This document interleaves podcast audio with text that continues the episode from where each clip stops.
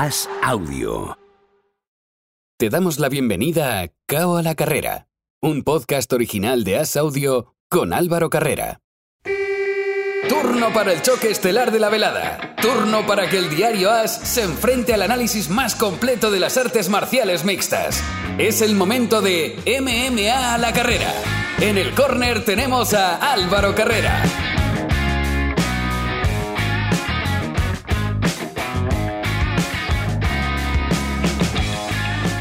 Nos vamos a la actualidad de las artes marciales mixtas. Bienvenido, bienvenida a este segundo asalto de KO a la carrera. Y nos vamos a un combate que teníamos muchísimas ganas de ver por la mala sangre que había entre Colby Covington y Jorge Masvidal.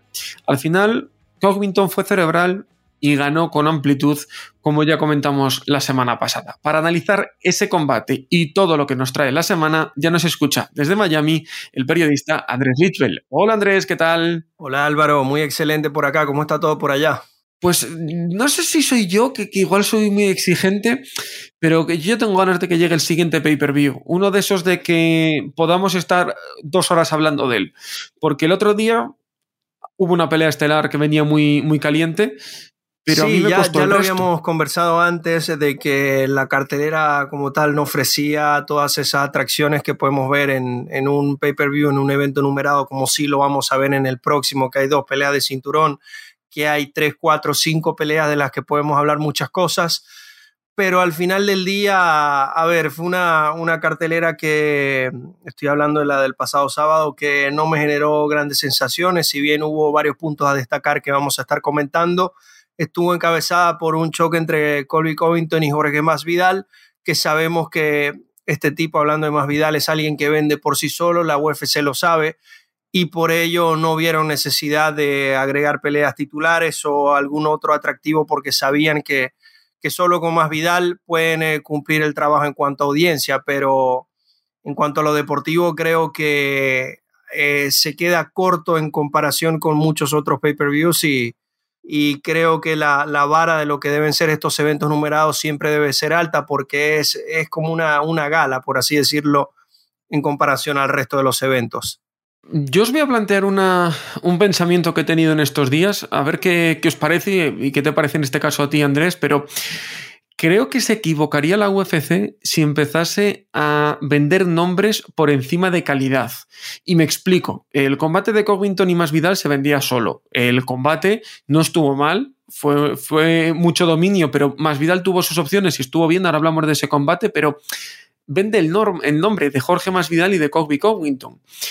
Pero yo creo que UFC, si ha llegado donde ha llegado, es porque tú ves UFC, sin importarte quién pelee.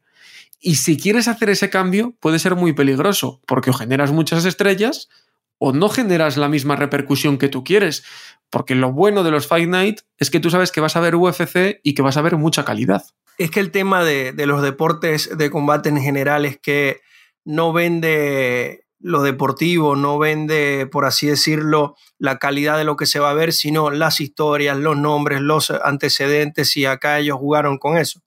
Eh, te hago una pregunta, ¿en qué deporte de contacto vemos que lo venden como, mira, eh, esta noche se enfrentan, en, digo, en el póster o como lo venden, esta noche se enfrentan los dos mejores grapplers del mundo con cinturón negro en Jiu-Jitsu o se enfrenta un campeón de Muay Thai. No, acá veíamos el póster que decía eh, antes amigos, ahora rivales y ya está, te tiran dos rostros y esa es la forma como, como se vende y por eso los que han trascendido en cuanto al punto de vista mediático, hablando en el boxeo, Mohamed Ali, lo vemos en las MMA, Conor McGregor, son tipos que van más allá de lo deportivo, que venden la pelea, que inclusive acaparan los focos fuera del, ring o la jaula, y es lo que, lo que al final del día termina vendiendo la pelea. Porque los pay-per-views, y yo estoy claro con esto, la UFC no busca venderle un pay-per-view ni a ti, ni a mí, ni a alguien que sigue constantemente este tipo de, de, de, deporte. Ellos lo que buscan... Porque lo vamos a comprar igual. Claro, ellos lo que buscan Ese es, es ver a quién, o, o, los que llaman fanáticos casuales, o aquellos que no ven las MMA, pueden eh, ofrecerles algo provocativo para que lo puedan adquirir. Y Jorge Masvidal hasta cierto punto lo logra, porque muchas personas que no siguen las MMA conocen el nombre de Jorge Masvidal, por diferentes razones y, y, bueno, va a pelear un nombre conocido. Lo mismo pasa con Conor, lo mismo pasa con Nate Díaz, Lo mismo pasó en su momento con, con CM Punk. Lo pusieron en una cartelera estelar con todo y que fue un chiste porque era un nombre conocido. Y con eso buscan que las personas que no siguen regularmente la UFC, que no conocen de los otros 20 peleadores de la cartelera, no conocen a ninguno, se puedan interesar y la quieran ver. Yo pienso que es peligroso que no se venda el producto porque ahí pueden empezar problemas de yo te vendo más que el otro y al final cuando vendes algo homogéneo creo que es más fácil. Veremos a ver por dónde va la UFC. De momento el próximo pay-per-view tiene muchos combates interesantes, pero vamos al que pasó el pasado sábado. Jorge Masvidal cayó ante Covington de manera clarísima. Masvidal tuvo su opción, puso las, las, las, piernas de trapo a, a Colby Covington, pero fuera de ahí Covington, lo dijimos aquí, está en su prime, solo había perdido contra Usman y con su wrestling le sobró.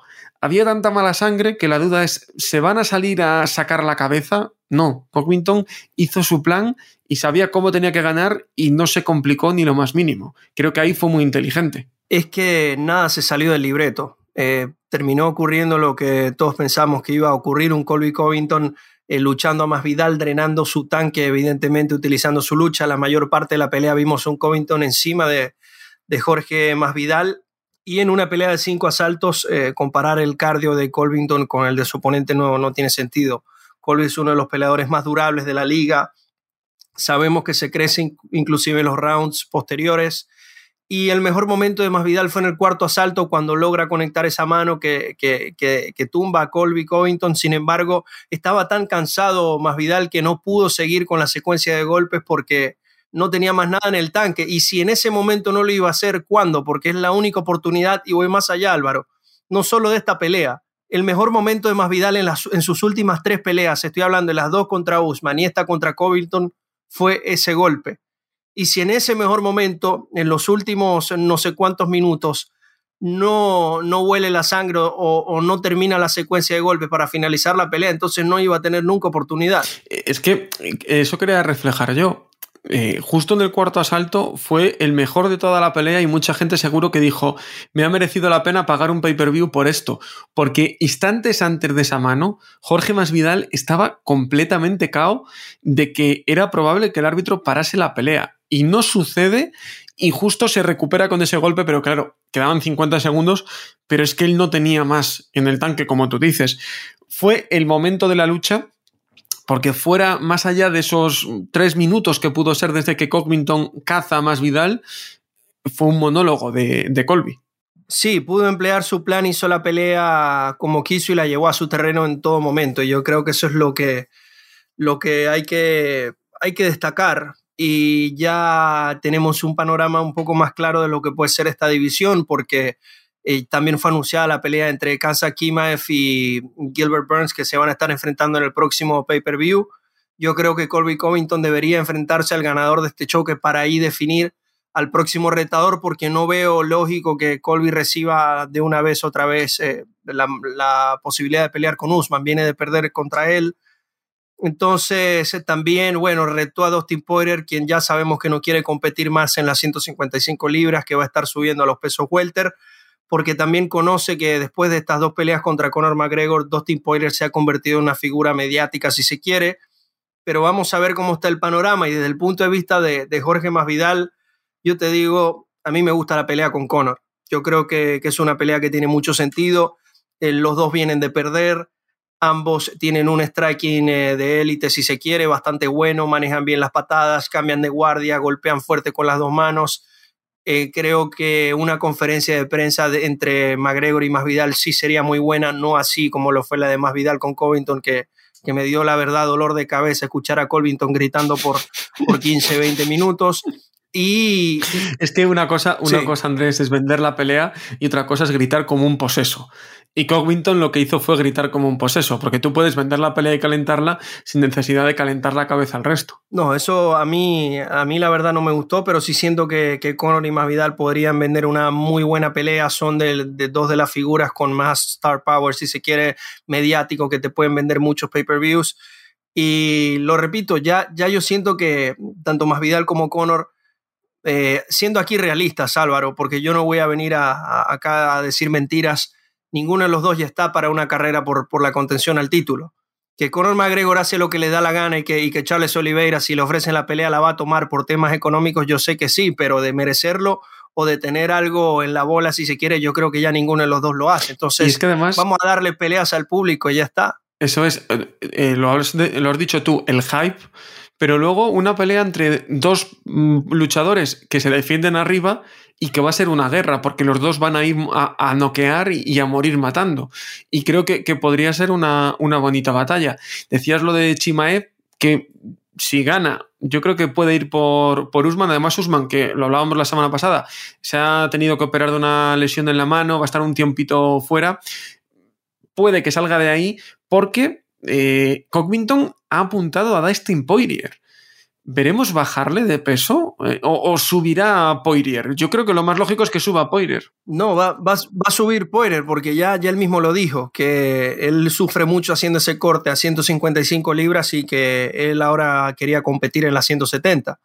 Y es una pelea también atractiva para él porque si en su debut en la división va a enfrentar al número uno, número dos, eh, también le garantiza que de repente si gana pueda darse la pelea con, con Usman. Aunque acá siendo, siendo honestos Álvaro, yo creo que Usman está muy por encima del nivel de todos y por eso es tan interesante el caso de Kimaev, porque a priori parece el único nombre que podría complicarlo y por eso hay una gran expectativa de que le pueda ganar a Burns, que yo no lo veo tan fácil, de hecho, porque Burns, esto es lo bueno de esta pelea, Álvaro, que los dos tienen un piso espectacular y tienen unas manos bastante potentes. Entonces, aquí es donde la división se puede romper.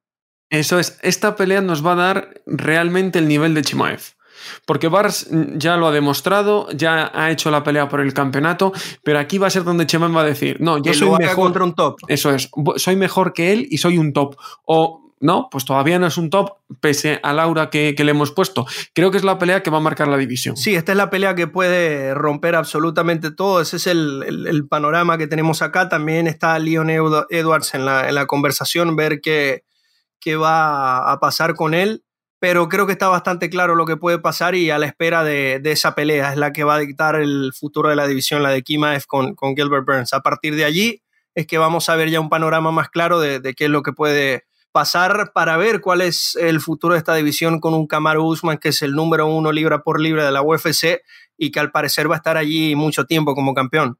Del resto del evento, Andrés, yo destacaría un nombre y un momento. El nombre, el de Bryce Mitchell, ganó de manera para mí espectacular a Edson Barbosa, demostró que tiene futuro en la división del peso pluma y después la necedad que sucedió en el combate coestelar. No entendí que aceptando dos años, o sea, aceptando Moicano la pelea con poco tiempo, le metiesen cinco asaltos contra dos años. Hay que recordar que la aceptó el pasado martes, o sea, de lunes a martes, y después no entendí cómo no pararon la pelea antes. Lo único que podía haber sucedido, que por suerte no sucedió, fue un accidente porque dos años le estaba dando un palizón tremendo. Mira, ya al final del tercer asalto, cuando cada uno está en, la, banca esperando que pase el minuto, ya ahí se sabía que ese combate no tenía otro rumbo que el que le, hiciera más daño a Renato Moicano. A mí me llama la atención que el médico entraba, salía, entraba, salía, lo miraba, el mismo Mike Goddard se tapa el micrófono y le pregunta al doctor, mira, ¿puedes seguir o no puedes seguir?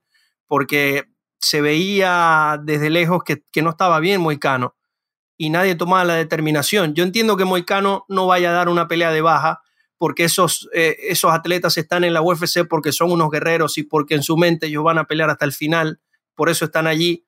De repente la esquina pudo haber tomado otra determinación, pero, pero el médico, hermano, el médico está en un evento de la UFC por única y puramente para cuidar al peleador, no tiene más nada que hacer en ese, en ese recinto.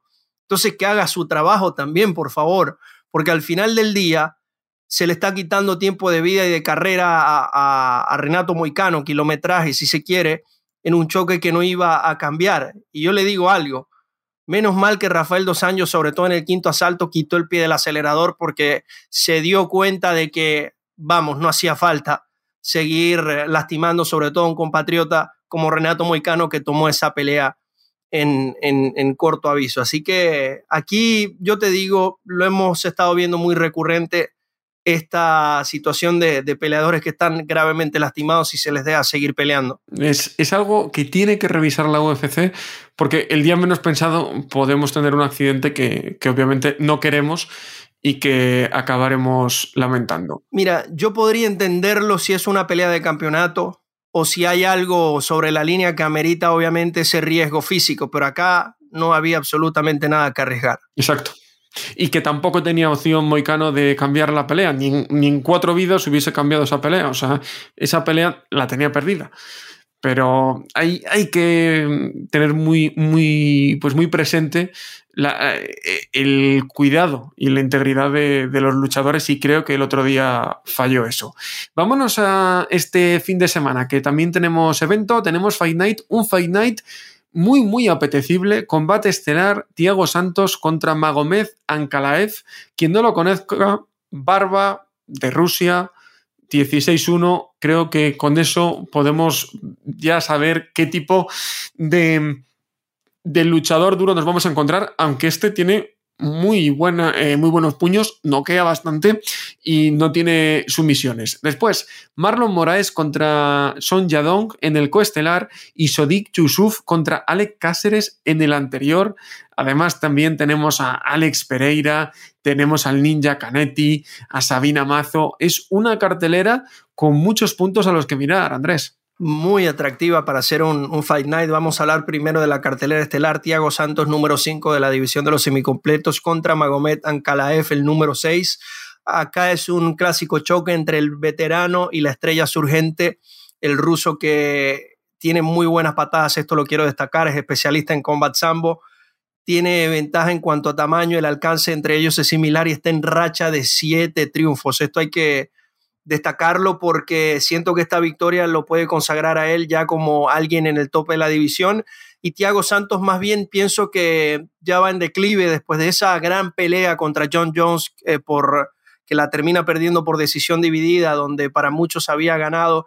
Recordemos que sufrió de esa guerra una lesión en la rodilla donde se rompe prácticamente todo se hace una serie de operaciones y desde ahí no ha podido ser el mismo. Yo creo que esta, considero, eh, sí. Eh, esta pelea, Andrés, es la que nos va a dar la clave de si se ha recuperado. Yo creo que no. Y creo que, que la estrella en ascenso, creo que esta vez va a ser la que va a resurgir. Ojalá que, que nos sorprenda Santos, porque es un tipo muy espectacular, pero como dices, desde esa lesión no ha vuelto a ser el mismo. Y Santos en, su momento yo considero que tenía el mayor poder en sus manos en la división de, de los semicompletos. El tipo tenía una bomba en las manos, pero desde esta lesión y luego de la serie de operaciones no le, no le ha ido bien y no se le ha visto de la misma forma. En sus últimas cuatro peleas eh, perdió en tres ocasiones contra Rakic, eh, Glover Teixeira y John Jones, que son de élite, son de los mejores del mundo y el único triunfo fue contra Johnny Walker, que, ya vimos. El, nivel verdadero de, Johnny Walker no es que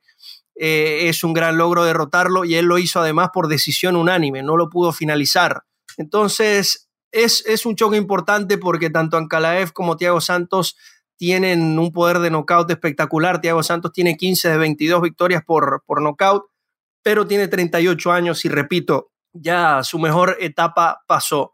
En una división de semicompletos que está bastante clara porque Jan Blachowicz se va a enfrentar a Alexander Rakic, no sabemos cuándo, la pelea era para este mes de marzo, pero eh, Jan eh, se, lesionó, así que la van a repautar. Glover Teixeira se va a enfrentar a Jiri Prochaska el 11 de junio en UFC 275 y Anthony Smith, que es el número 4 de la división, está allí a la espera, siendo que él podría enfrentar al ganador de este choque entre Ankalaev y Thiago Santos. Y como pronóstico creo que acá el León joven se va a imponer no solo por, no solo por su juventud, no solo porque siento que, que, tiene mejores recursos con las patadas, sino porque en el suelo, con su, con su antecedente en el combat sambo, además de la forma de pelear de los rusos, como ya lo hemos visto, creo que si la pelea se da en arras de lona va a ser superior a, a Thiago Santos, que siempre tiene la chance del noqueador, pero no la veo tan clara contra un Ankalaev que viene en ascenso. Y del resto de, los combates, Andrés, hay mucho donde mirar. ¿Cuál es el que más te, llama la atención? Bueno, el de Marlon Moraes con, con Son Yadón, el número 10 contra el número 14 de la división, nos va a poner a, dos muy buenos strikers. Eh, Son Yadón también con 24 años es una de las figuras jóvenes de la UFC, todavía viene en ascenso, 3 y 1 en sus últimas eh, cuatro peleas, mientras que Marlon Moraes ya ha estado en el tope de la división. 16 de 23 triunfos llegaron por finalización, aunque está en una racha negativa de 1 y 4 en sus últimas cinco peleas. Derrotó a, a José Aldo hace un tiempo ya.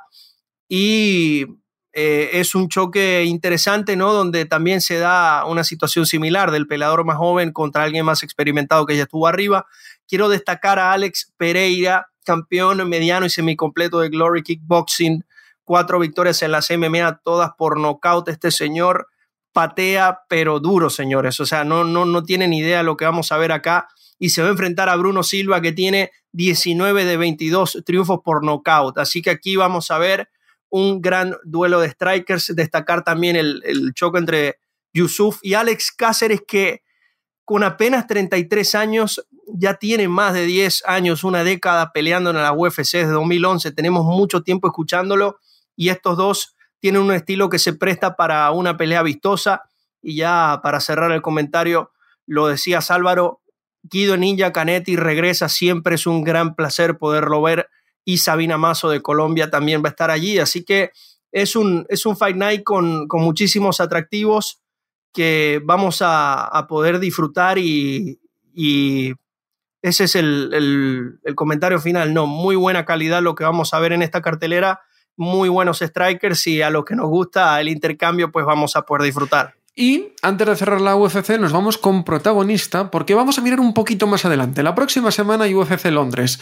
Estará Ilia Topuria la próxima semana que pelea en él, pero allí también pelea Cazula Vargas, con quien Andrés ha charlado. Nos acompaña Cazula Vargas, uno de los peleadores estandartes de Latinoamérica y México que nos representa en la UFC. Se estará enfrentando a Paddy Pimblet al final de este mes en UFC Londres. ¿Cómo estás, Cazula? Todo bien, al 100, dándole y, pues ya en, lo terminando pues, prácticamente el camp, ¿no? Las semanas. ¿Estás, estás ahora en, en, México, en Mexican eh, Pride Team o estás en, en otro lugar? Cuéntanos. Eh, bueno, pues estuve, empecé, empecé a entrenar allá en México, en, el Mexican Pride. Eh, empezamos a entrenar por allá, estuve pues, manteniéndome, estaba entrenando bien. Luego me fui para Las Vegas. allí en, en, Las Vegas entreno en, pues un poquito, entreno la parte de acondicionamiento físico en el Performance Institute. Eh, algunas otras cosas, otras actividades las hago en Extreme, en Extreme Contour y la parte del piso lo hago con, en Cobriña. Pero también estuve trabajando con, ese, con un coach, bueno, un coach de striking eh, canadiense que se llama Jelly.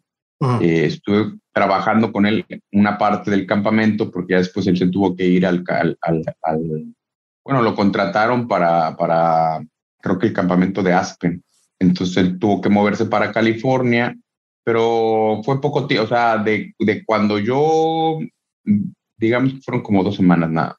O sea, toda la mitad del, casi todo el campamento me la aventé con él. Eh, entonces, eh, pues eso es prácticamente lo que, lo que estuve trabajando. Ahorita me vine para Alemania para, para aclimatarme y, bueno, tratar de aclimatarme por cambio de horario, que son muchas horas, ¿no? nueve, diez horas por ahí. ¿Y qué tal es, Casula, entrenar allá? Obviamente el, tipo de, peleador de atleta es muy diferente, sobre todo el europeo. Tenemos ligas como la KSWE, la M1, tenemos muchos polacos, rusos. ¿Cómo, cómo es entrenar allá? ¿Cuál es la, ¿Cómo sientes la diferencia ¿no? con, con el latinoamericano y el estadounidense? Sí, sí, son buenos, son buenos en eso. Tienen muy buen kickboxing, tienen mucho kickboxing holandés. El striking está, muy, está duro. Eh, el sistema sí es completamente diferente, la verdad, el, el, el en, en, bueno, al menos en el gimnasio que estoy aquí, que es uno de los mejores gimnasios, creo que es el mejor gimnasio de Europa, de Alemania, perdón. Eh, no sé si de Europa, pero de Alemania sí, es el UFD. Entonces, este, pues tienen varios campeones de KSW. Por, ejemplo, un, un ejemplo así, el hacer acondicionamiento físico de pelea y al final te avientas cinco o seis rounds de sparring.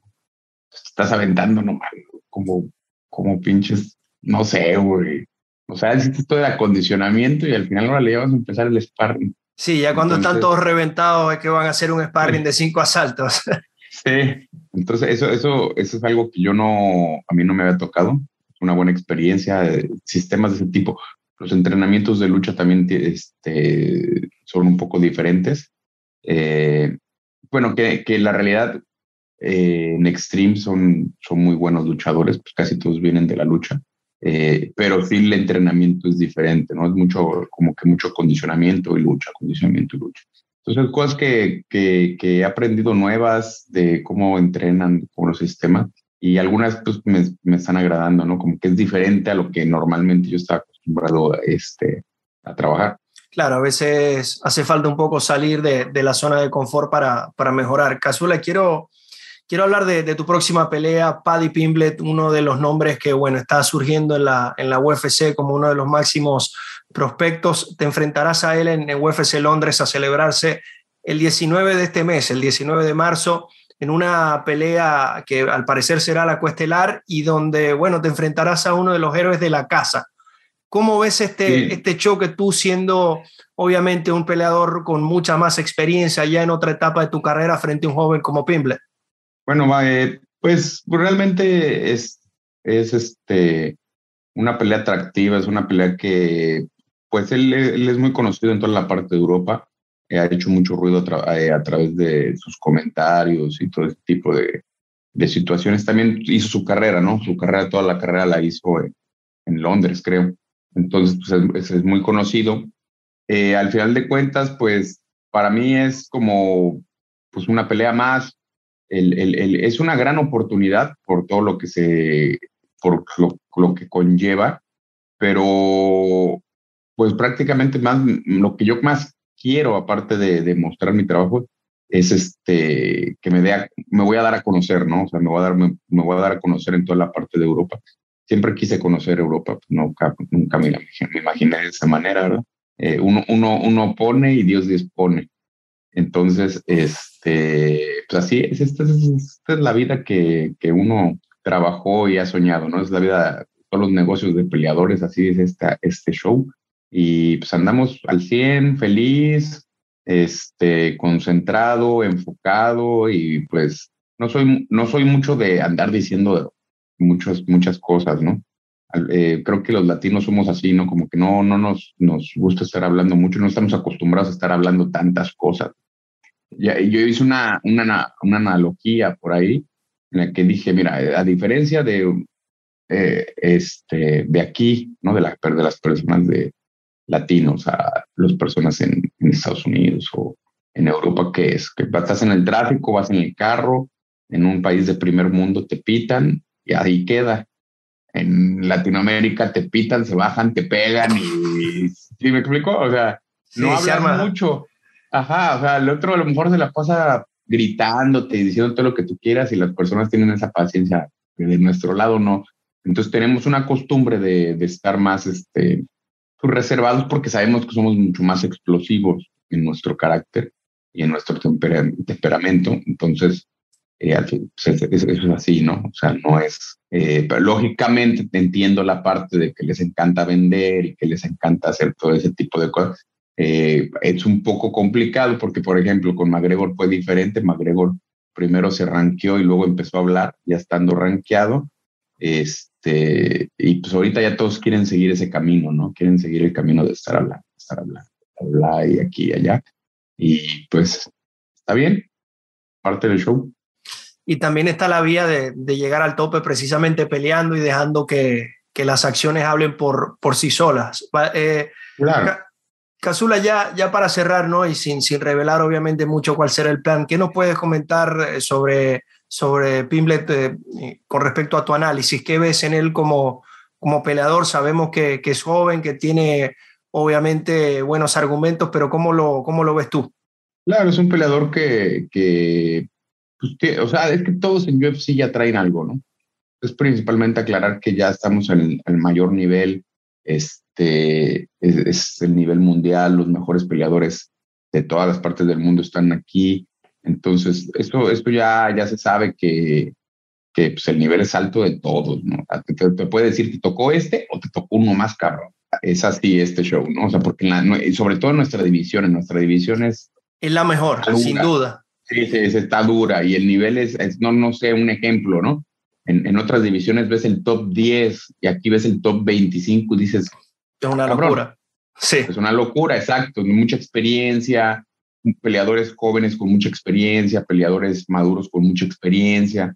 Entonces, eh, pues, o sea, yo lo veo, es, tiene un striking, tiene un striking, es muy atrabancado en su striking, eh, por ahí se avienta mucho y, y, en esas posiciones, este, pues al aventarse, eh, entrega mucho, ¿no? Entrega mucho la cara, puede decir, baja mucho los brazos, tiene un jiu-jitsu eh, decente, lo que no he visto tanto, he visto que usa muchas, eh, muchos derribes como de judo, no he visto tanto que tenga como, como un wrestling más, este, al menos de un doble y un single, pero, eh, pero sí ocupa más como, como, como esas, combinaciones de judo, ¿no? entonces, pues está completo, pero pues también lo estoy yo y al final de cuentas e, este, este, este show es así, ¿no? O sea, vamos a ver, vamos a ver, este, a poner nuestras cartas sobre la mesa y pues las mejores cartas van a salir de la editorial. Ahora, de mi lado, yo estoy completamente consciente de que él está en su casa y, y, de que lo más seguro es que lo favorezcan a él en una, en una pelea a decisión. O sea, ¿por qué? Porque así es este, así son, ¿no? No debería de serlo. Sí, pero, pero, pero estamos cansados de ver lo que es así, ¿no? Sí, o sea, de repente vemos tantas peleas que dicen, what the fuck, ¿no? Eh, eh, y, pero bueno, entonces sí tengo conscientemente eso en, mi cabeza, que tengo que, que tengo que hacer que esta pelea se finalice. ¿Por qué? Porque a la larga, pues, realmente él tiene todo el apoyo de, tanto de la compañía como de la, de, la, de la comisión y etc., ¿no? Casula, ya para cerrar, eh, lo mencionabas, ¿no? Tu división, la de pesos ligeros, es actualmente la que está en fuego, si se quiere, con los mejores talentos. ¿Y, cómo la ves tú, no? Vemos a, a Makachev que está haciendo un, gran trabajo allí acercándose a la cima. Charles Oliveira va a defender contra Justin Gage y está también Michael Chandler, el Cucuy Ferguson. ¿Cómo ves en, el corto plazo esta división? ¿Crees que Makachev puede ser campeón? Eh, yo creo que sí, o sea, realmente bueno, tomando ya del que será, yo creo que es el que tiene más, el mayor, la mayor posibilidad por estilo de ser campeón, pero también creo que pues, el Némesis es el estilo de Oliveira, ¿no? O sea, es una pelea que a mí en lo personal técnicamente me gustaría ver, el, eh, pero también por otro lado Darius está, ese es un triángulo amoroso fuerte. Eh, porque pues ahí yo creo que de esos tres, o sea, por eso, porque las al final de cuentas los estilos hacen las peleas. Esos estilos que tienen ellos tres en particular se presta a que uno puede vencer al otro. ¿Me explico?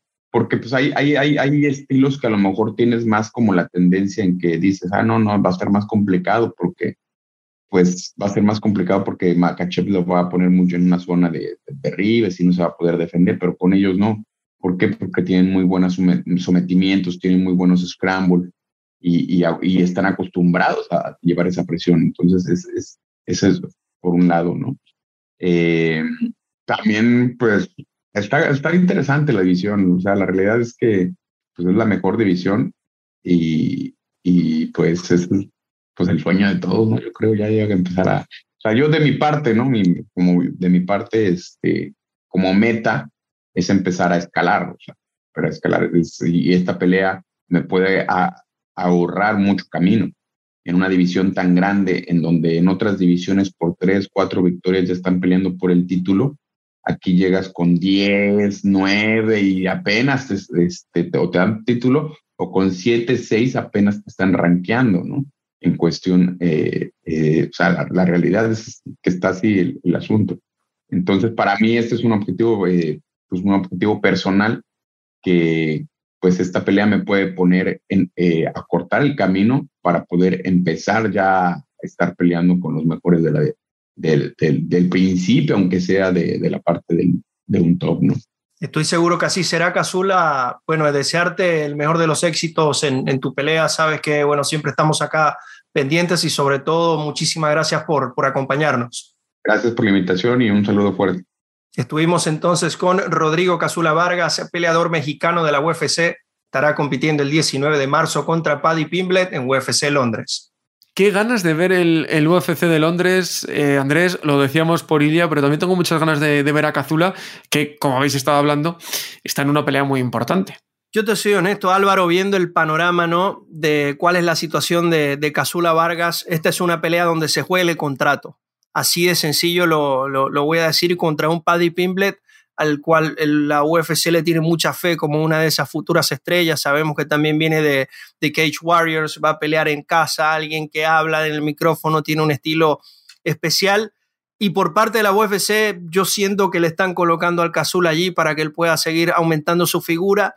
Sin embargo, no pienso que será fácil porque Casula es un peleador bastante aguerrido, muy completo en todas las áreas porque eh, si, si, se para en el striking, tiene muy buenas manos. Arras de Lona es, espectacular también con su lucha. Así que me gusta más, de hecho, esta pelea que la propia estelar de UFC Londres. Y bueno, tuvimos el, privilegio de, de, conversar con Casula, que ya está en Alemania aclimatándose al horario y preparándose para este choque contra Paddy Pimblet. Y del resto de empresas, destacar, porque siempre lo hacemos, pero esta semana, de verdad, que como le damos palos a UFC, se lo damos a otros si, si merece la pena. Velator hace un evento, Velator 276, Adam Borix contra Matt Barnell y Phil Davis contra Julius Anglicas. Simplemente, Andrés, son nombres que no suenan a la mayoría y yo siempre, simplemente haría pues un, pensamiento. Si siempre se vende un combate más grande que el otro, y esta vez tú el, estelar y el coestelar, en el caso de Velator, lo estás vendiendo al mismo tamaño, es que igual entre los dos no haces uno. Me refiero, son buenas peleas, pero creo que para estelarizar un combate de Velator necesitas un poco más. Y me dolería que Velator volviese a caer en, en esos problemas de hacer veladas que no aporten demasiado a, a, pues digamos, a la lírica que se forma alrededor de estas empresas. Borix contra Burnelli y Davis contra Anglicas son buenas peleas, si se quiere, están todos en el tope de la división. Sin embargo, eh, si usted invierte el orden y pone a Davis como, como estelar y la otra como coestelar, no pasa nada, porque es lo que, lo que menciona, ¿sabes? No hay, no hay un amplio atractivo en esta cartelera de 12 peleas además y vamos a ver cuál será la, la tónica de Bellator eh, al final tiene que ser la acción la que hable por sí sola. De repente tenemos un muy buen espectáculo, pero a priori, eh, a ver, Velator el año pasado lo hizo bastante, haciendo, siento que, que hacían carteleras por hacer, por entiendo que hay temas contractuales de una serie de eventos que tienen que hacer por año, pero bueno, vamos a ver cómo, cómo se termina dando en este 2022 el calendario de esta liga. Y por último, este viernes, una velada que sí que tengo muchas ganas de ver, Eagle FC vuelve a Miami, segundo evento, me das mucha envidia Andrés porque vas a poder verlo en directo, Kevin Lee contra Diego Sánchez en el combate estelar y también en esa cartelera estelar, Borg contra Ricky Bandejas. Para mí son las dos más destacadas. La verdad que pinta muy bien la, segunda, la segunda internada en suelo estadounidense de, de, Eagle FC. A ver, quedé muy complacido con, la, con el primer evento de, de Javib. La producción estuvo espectacular, las peleas muy buenas y sobre todo el trato. Me gusta mucho esta versión de Javib promotor, eh, cómo está atento de los detalles porque lo ha vivido también como peleador. La pelea entre Kevin Lee y Diego Sánchez será en las 165 libras una división que está promocionando bastante Eagle FC y una división de la cual ya hemos hablado antes. De hecho, tuvimos especialistas en este conversando de lo importante que es implementar estas nuevas categorías como algo normal. Eh, Kevin Lee, que se va de la UFC, un peleador que está en muy buen momento, contra un Diego Sánchez que obviamente ya ya está en su etapa final y se le está dando la oportunidad de estelarizar este evento siendo un hombre importante. Rizvan Kuniev también va a estar eh, defendiendo el campeonato de los pesos completos de Eagle FC contra Anthony Hamilton, alguien que tiene experiencia también en la, en la UFC. Ese será el evento coestelar y como mencionabas, Ray Borg contra Ricky Bandejas. Una pelea muy interesante. También va a estar Darrell Horcher, va a estar eh, Irving Rivera, el mexicano, en la cartelera hay peleadores de Rusia, de Brasil, estadounidenses, evidentemente, así que allí vamos a estar cubriendo las acciones de Eagle FC número 46 desde Miami y atentos porque así como nos sorprendieron con anuncios la vez pasada, estoy seguro que acá nos iremos a enterar de alguna nueva firma, de alguna nueva pelea, así que vamos a estar atentos. Y aprovechando, ya lo hicimos con esa visión que hablábamos de Eagle FC, recordar que el pasado sábado la UFC eh, anunció que será inducido al Salón de la Fama Khabib, algo que creo que es lógico, y que eh, simplemente Andrés, si entra al Salón de la Fama, ahí sí que creo que esa retirada ya no hay vuelta atrás. Mira, hablando de Khabib, siento que Bryce Mitchell le rendió un homenaje a Khabib el fin de semana pasado en la noche de su exaltación porque hizo una pelea espectacular al mejor estilo de Khabib. Pero te quiero preguntar algo, Álvaro. ¿Qué está esperando la UFC para meter a Anderson Silva en el Salón de la Fama? Porque Khabib se acaba de retirar, peleó, peleó hace poco por última bueno, pero Anderson Silva todavía sigue haciendo cosillas en el boxeo. Pero ya, está fuera de contrato, es lo que quiero decir. Yo, creo que están esperando a que se retire del todo. Porque yo, yo entiendo que, que, John Jones no esté en, el Hall de la Fama porque, a ver, es alguien que todavía está activo, si se quiere, entre comillas. Y también creo que pasa por allí el, tema de la, la, imagen de John Jones y lo que ha estado pasando en los últimos años. Pero lo de Anderson Silva, a ver, ya tiene que estar en el Salón de la Fama no quiero decir con esto que Javib no lo merezca, claro que lo merece. El que diga que no está, está mal de la cabeza. Pero Anderson Silva, señores, creo que, creo que para toda esa generación, sobre todo al principio de los años 2000 hasta mucho después, Anderson Silva, eh, no solo por lo que fue como campeón, 10 defensas exitosas, sino por el show que daba en el, en el octágono, te bajaba las manos, hacía unos knockouts espectaculares y, y me llama la atención de verdad que todavía no esté en, la, en el Hall de la Fama. Veremos a ver quién más entra este año en el Salón de la Fama. De momento, Khabib, que está ya confirmado.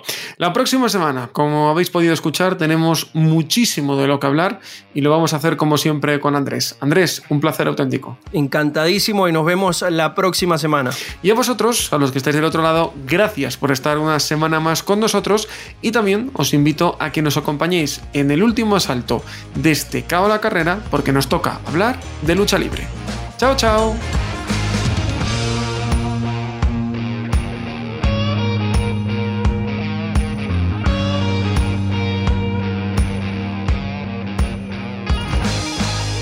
Gracias por escuchar Cao a la Carrera, un podcast original de As Audio con la dirección de Álvaro Carrera, la producción de Javier Machicado y la realización de Vicente Zamora. Todos los miércoles en la sección de As Audio en as.com.